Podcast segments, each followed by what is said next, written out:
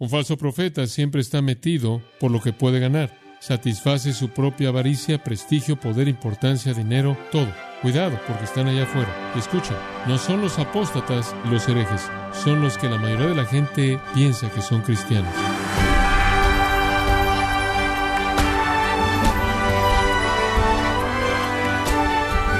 Bienvenido a su programa Gracias a vosotros con el pastor John MacArthur. Usted ha escuchado el Evangelio, orado una oración de arrepentimiento y asiste a la iglesia regularmente. ¿Qué cosas deberían hacerlo dudar? ¿Podría usted estar delante de Dios y descubrir con horror que Él no le conoce? ¿Cómo puede estar seguro de que va en el camino correcto?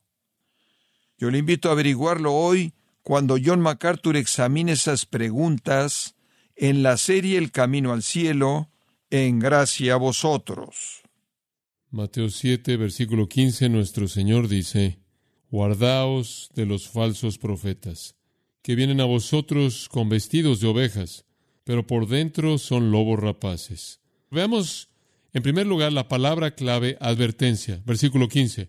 Guardaos de los falsos profetas, que vienen a vosotros en vestidos de ovejas, pero por dentro son lobos rapaces o despiadados. Ahora quiero que piense esto conmigo y le voy a dar a usted cuatro palabras que van a explicar la advertencia del versículo 15. Número uno es definición. Un falso profeta es uno que no tiene una comisión de Dios y no tiene un mensaje de Dios. En Efesios 5, 6 Pablo dice, nadie os engañe con palabras vanas. No deje que nadie lo engañe con palabras vacías. En Colosenses capítulo 2 y versículo 8, guardaos no sea que alguno se eche a perder mediante filosofía la sabiduría de los hombres y engaño vano. Entonces la advertencia comienza con una definición. Vayamos a una segunda palabra, peligro. El versículo 15 nos indica no solo quiénes son, sino por qué debemos tener cuidado, porque son muy peligrosos son muy peligrosos. Ahora quiero que me escuche, porque todos podemos volvernos presa fácil de estas personas. Son personas peligrosas.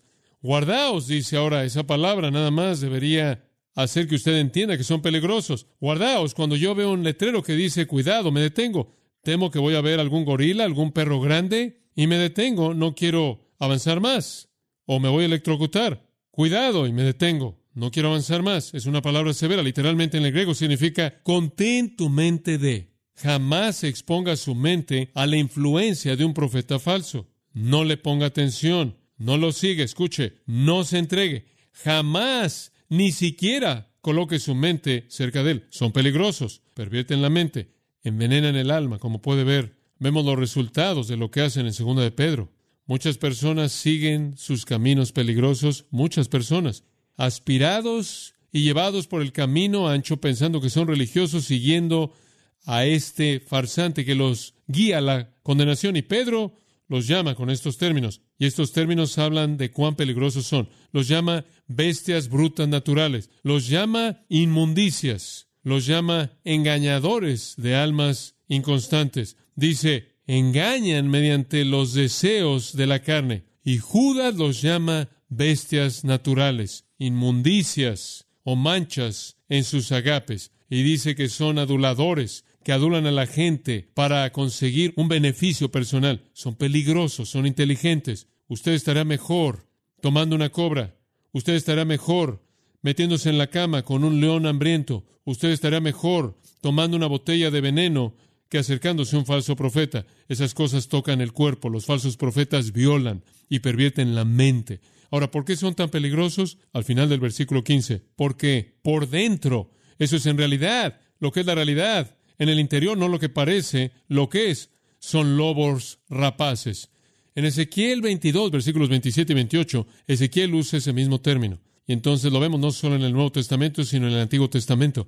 Permítame hablar de esto por un minuto. El enemigo número uno de las ovejas en Palestina era el lobo, un enemigo natural que andaba por los montes que veía un rebaño y en el momento preciso, conforme iba detrás del rebaño, saliendo de su lugar escondido, se robaba esa oveja y la despedazaba, y la oveja estaba totalmente indefensa en contra de un lobo. Indefensa. Ahora, un buen pastor, según Juan 10, conforme Jesús delinea para nosotros el patrón y principio de operar como un buen pastor.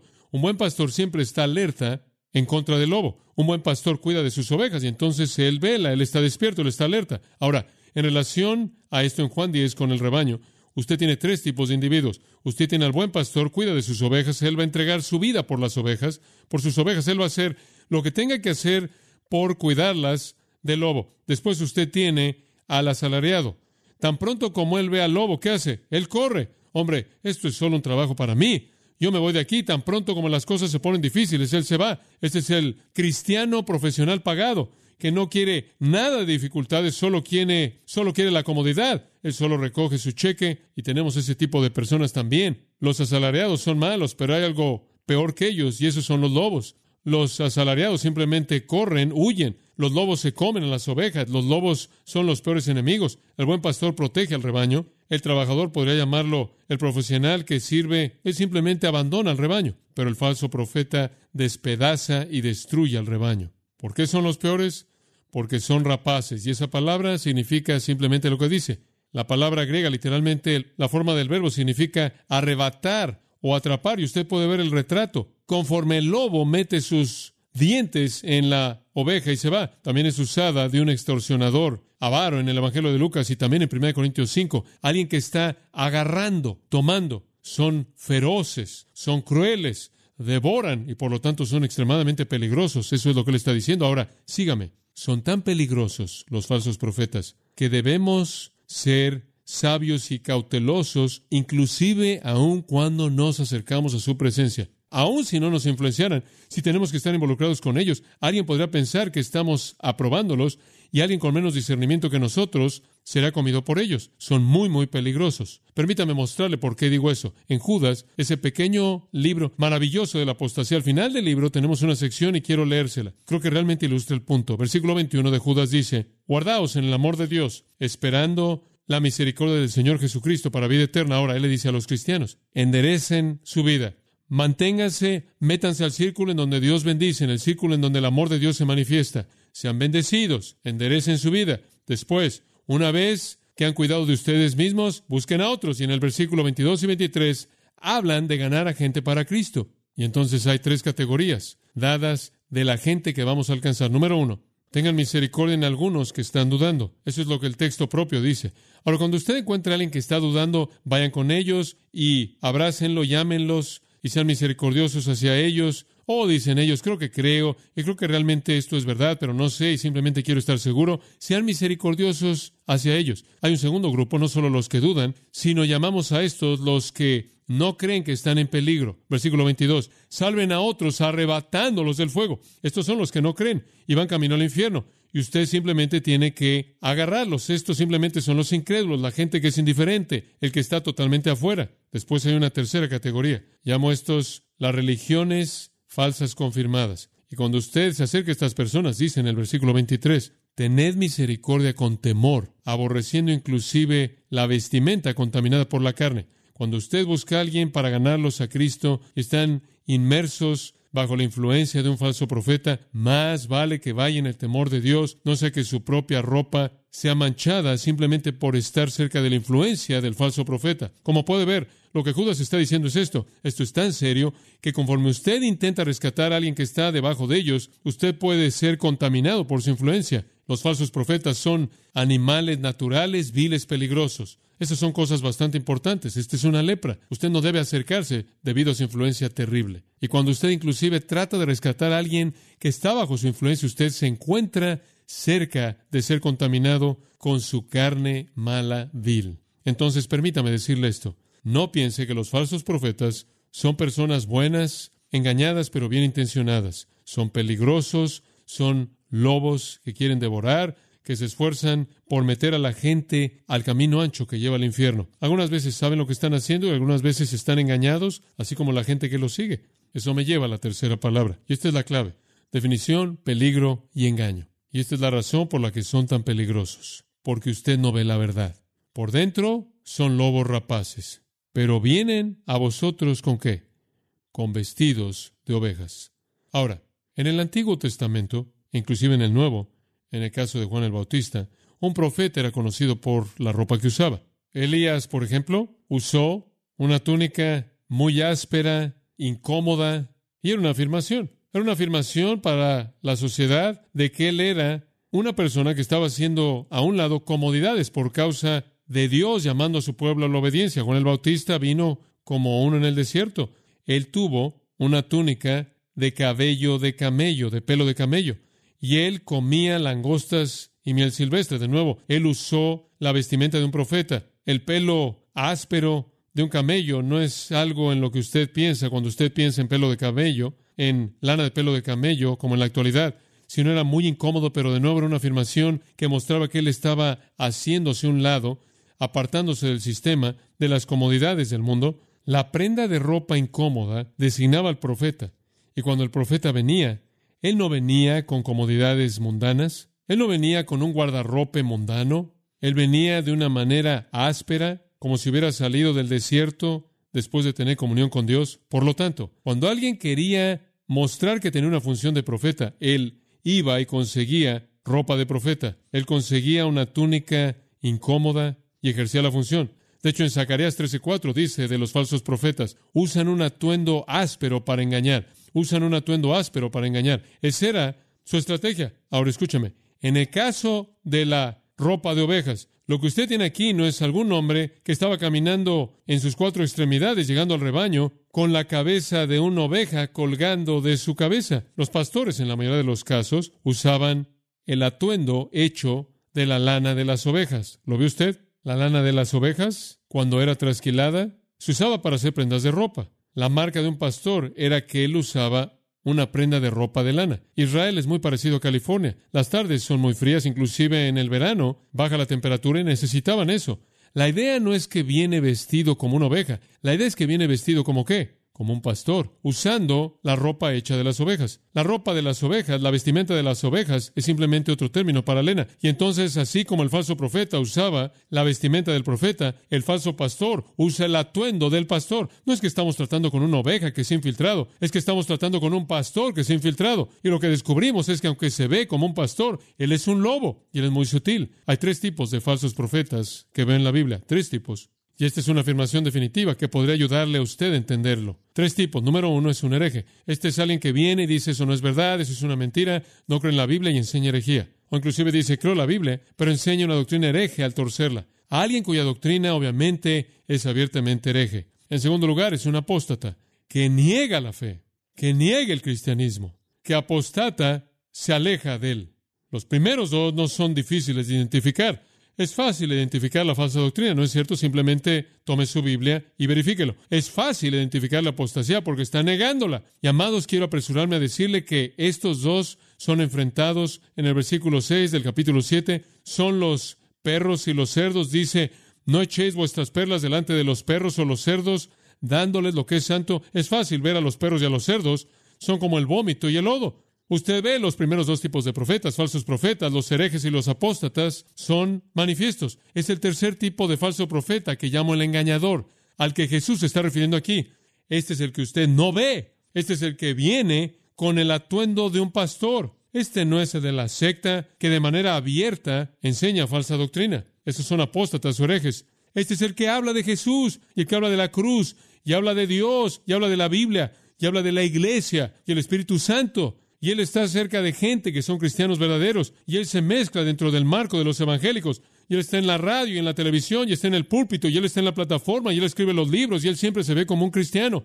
Ese es al que Jesús se refiere, no herejes. Los herejes son obvios, los apóstatas son obvios también porque han negado la fe, pero estos son sutiles. El Señor no nos está advirtiendo en contra de los herejes. Él no nos está advirtiendo en contra de los apóstatas. Él nos está advirtiendo acerca de personas que se oyen como que enseñan el Evangelio, que se oyen como cristianos, que usan las palabras de la Biblia, las palabras del Evangelio, pero es únicamente un disfraz.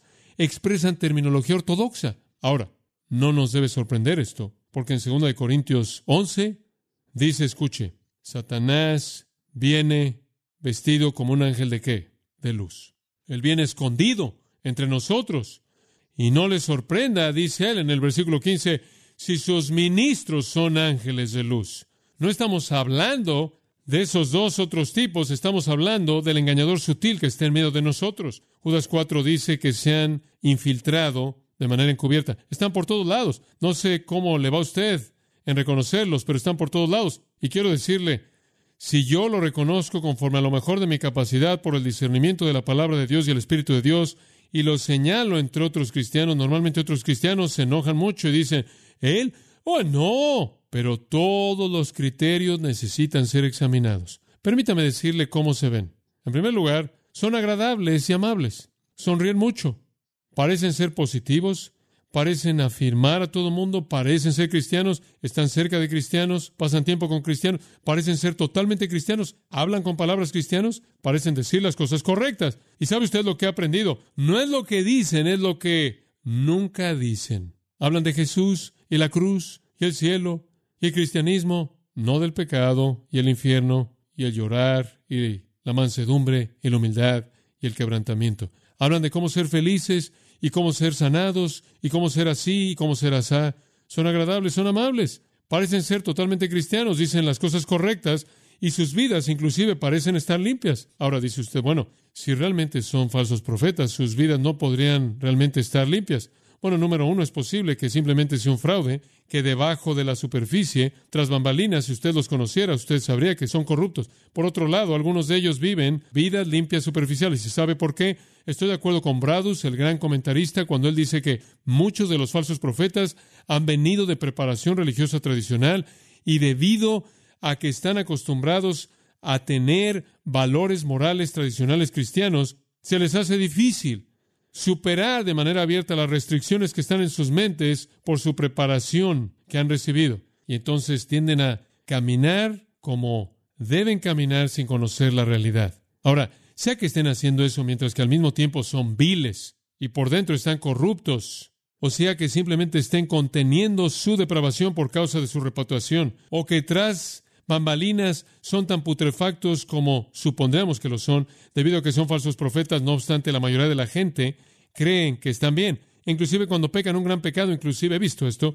cuando algo sucede públicamente y es aparente que son muy pecaminosos y el pecado es manifiesto y la gente en la iglesia simplemente dice, oh, bueno, todo el mundo tiene que perdonar y están de regreso haciendo lo que usted está acostumbrado a verlos hacer y no lo puede creer, pero son falsos profetas. Ahí está el engaño. En el año 100, en el año de nuestro Señor, 100, 100 después de Cristo, tenemos los primeros de los escritos cristianos que conocemos y es llamado el Didache. Y para el año 100 la iglesia había sido formada y estaba comenzando a tratar de ayudarse a mantenerse alejada de los falsos profetas. Y entonces en el Didache hay una sección en donde la iglesia se instruyó a sí misma para saber cómo enfrentar a falsos profetas. Usa un término para describirlos.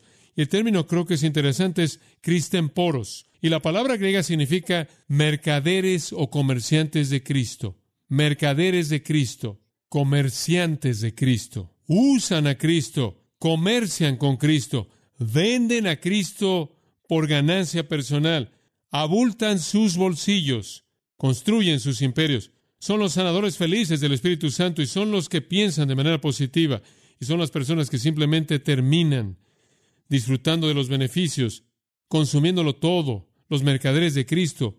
Y le estoy diciendo que hay tantas personas en el mundo en la actualidad, inclusive en nuestro propio país, que están usando a Jesucristo como un producto para abultar sus bolsillos. Es increíble, increíble. En toda área, desde libros a música, a predicación en iglesias y televisión y radio, sigue y sigue ad infinitum ad nauseam. Pero sabe, la primera iglesia estaba tan preocupado por esto que tenían en el Didache unas cuantas reglas para ayudarles. Ahora estas no son escritas por Dios, pero son escritas por algunas personas en ese entonces que quería tener ciertos criterios para juzgar a un profeta verdadero. Y entonces dijeron, un profeta verdadero tiene que ser tenido en alta estima. Él debe ser bienvenido y su palabra nunca debe ser menospreciada y su libertad nunca debe ser limitada. Pero él debe permanecer en tu casa un día y si es necesario otro día también, pero si él se queda tres días, él es un falso profeta. Benjamin Franklin en el almanaque de Ricardo el Pobre dijo, el pescado y los visitantes huelen en tres días. Ahora, no estamos negando la hospitalidad y no estamos diciendo que usted no debe abrir las puertas de su casa a alguien, pero cuando un hombre viene y dice que es un profeta de Dios, suponen que si él era un profeta, él estaba en una misión. Y si él realmente estaba en una misión de Dios, él estaría ocupado en su misión y no quedándose ahí y recibiendo todas las cosas gratis que él podía recibir en su casa. Ahora dice, él nunca debe pedir nada más que pan. Si él pide dinero, es un falso profeta. Ajá, ¿qué tal esa? Si él pide dinero, es un falso profeta. Hombre, con una categoría así, usted ciertamente podría meter a muchas personas ahí. Los falsos profetas dicen hablar en el Espíritu, pero aquí hay una prueba. Por su virtud, un profeta verdadero y falso será conocido. Todo profeta que enseña la verdad, si no hace lo que enseña, es un falso profeta. Si él quiere comodidad, quedarse en su casa, si quiere dinero, o si no vive al nivel de su enseñanza, si dice hablar en el Espíritu, pero se sienta y ordena una mesa y que se le dé de comer, él es un falso profeta. Todo aquel que diga en el Espíritu, dame dinero o cualquier otra cosa, no lo escuchen. Pero si le dice usted que le den el asunto de otros que tienen necesidad, entonces él es un profeta verdadero. Si alguien llega a una congregación y quiere establecerse ahí, si tiene un oficio, déjelo quedarse y trabajar. Si no tiene un oficio, consideren su sabiduría cómo puede él no vivir con usted como un cristiano en pereza. Y si él no quiere hacer esto, él es un traficante en Cristo. Cuidado con él. Bueno, un falso profeta siempre está metido por lo que puede ganar. Acolchona su propio bolsillo, satisface su propia avaricia, prestigio, poder, importancia, dinero, todo. Cuidado, porque están allá afuera. Y escuchen, lo vuelvo a decir, no son los apóstatas y los herejes, son los que la mayoría de la gente piensa que son cristianos. Hay una cuarta palabra, y esa es la palabra condenación condenación. Los falsos profetas tienen un fin. ¿Sabe usted? Dice usted, ¿cuál es su fin? Versículo 22. Ellos van a decir, ¿no profetizamos en tu nombre? Hemos sido tus predicadores. Y por cierto, la palabra profeta aquí no es usada en un sentido de revelación, de que han recibido revelación de Dios. Cuando usted ve la palabra profeta en la Biblia, habían profetas en el Antiguo Testamento, ese era un don de revelación, Dios hablaba de manera directa, Hubieron profetas en el Nuevo Testamento. Ese fue un don de revelación. Dios habló de manera directa. Pero la palabra profeta también tiene un significado extendido. Simplemente significa hablar delante de alguien. Esta es la razón por la que creo que el don de profecía todavía existe en ese sentido. Seguro tenía un aspecto de revelación, pero en la actualidad tiene un aspecto que no es de revelación también. Y en un sentido, yo tengo el don de profecía. Estoy de pie y proclamo la palabra de Dios a ustedes. Soy un profeta con una P minúscula en ese sentido. Siempre habrán falsos profetas, siempre habrán verdaderos, y eso es simplemente básico. Pero cuando usted llega al final, los falsos profetas van a amontonarse y van a decir, hemos estado predicando en tu nombre. No significa que hemos recibido revelaciones, simplemente significa que hemos estado declarando en tu nombre. Podrían decir que recibieron revelaciones, estoy seguro que algunos de ellos lo harán. Hemos estado proclamando en tu nombre, predicando en tu nombre y haciendo todas estas cosas y entonces les declararé, nunca os conocí, apartaos, apartaos. Y usted recoge esa misma palabra más adelante y usted va a descubrir que fueron apartados al fuego eterno. Perdición, destrucción, condenación. La gran tragedia es que no se van solos, amados, no se van solos. Es trágico que van, es infinitamente más trágico que, según el versículo 13, es que muchos van con ellos. Muchos siguen sus caminos peligrosos. Muchos creen la mentira. ¿Y en dónde termina todo? Todo termina en destrucción y condenación. Los falsos profetas van a ser juzgados. En 2 de Pedro 2 será un lugar apropiado en donde cerrar, creo yo. Hubieron falsos profetas entre el pueblo y habrán falsos maestros entre vosotros metiendo de manera encubierta herejías destructores, inclusive negando al Señor que los compró, no significa de manera abierta, haciéndolo de manera abierta. Algunos lo harán, algunos serán apóstatas, falsos maestros herejes, pero otros van a negarlo de verdad, aunque no en verbo o voz. Y cuando lo hagan, traerán sobre sí mismos destrucción repentina. Y no están solos porque muchos, ahí están esos muchos de nuevo, muchos en el camino ancho, muchos dirán y muchos seguirán Muchos serán engañados y muchos lo seguirán a la misma destrucción terrible. Y después él procede a dar una ilustración en el versículo 4. Él dice, si Dios no perdonó a los ángeles que pecaron, sino que los arrojó al infierno, y Dios no perdonó al mundo antiguo, al mundo de Noé, sino que los ahogó, y Dios no perdonó a Sodoma y a Gomorra, entonces, ¿qué te hace pensar que Dios va a perdonar a los falsos profetas de este tipo en particular? Él no va a perdonarlos en absoluto o librarlos en absoluto. Y esa es la razón por la que el versículo 9 dice, están guardados para el día del juicio para ser castigados. Y el versículo 12 dice, van a perecer de manera absoluta en su propia corrupción. Y el versículo 14 dice al final, son hijos malditos o hijos de una maldición, dedicados a la destrucción. Y dice al final del versículo 17, La más densa oscuridad está reservada para ellos para siempre. Y si usted ve al final del libro de Apocalipsis, usted ve a ese falso profeta primordial, el falso profeta del anticristo en el tiempo final, es tomado con el anticristo y arrojado al lago de fuego, el cual arde por los siglos de los siglos. Entonces estamos advertidos, amados. Esa es la primera palabra de Mateo 7:15. Advertencia, guardaos. Usted entiende la definición, usted entiende el peligro y el engaño y la condenación, entonces debería estar alerta. Vienen y son peligrosos, y son doblemente peligrosos porque son engañosos, y su engaño lleva a la condenación. Ahora, ¿cómo es que usted lo reconoce? ¿Cómo sabe usted quiénes son? Eso está en los versículos 16 al 20, y eso es para la próxima ocasión. Y se ha llegado a ver algo que necesitamos en la actualidad en la iglesia de Jesucristo, es la capacidad de separar lo verdadero de lo falso. Nunca he visto un tiempo en mi vida cuando la gente cristiana ha sido tan vaga doctrinalmente, tan ingenua para toda persona que viene hablando de Jesús. Tenemos a muchos de estos charlatanes y necesitamos entender cómo determinar quién es de Dios y quién no lo es.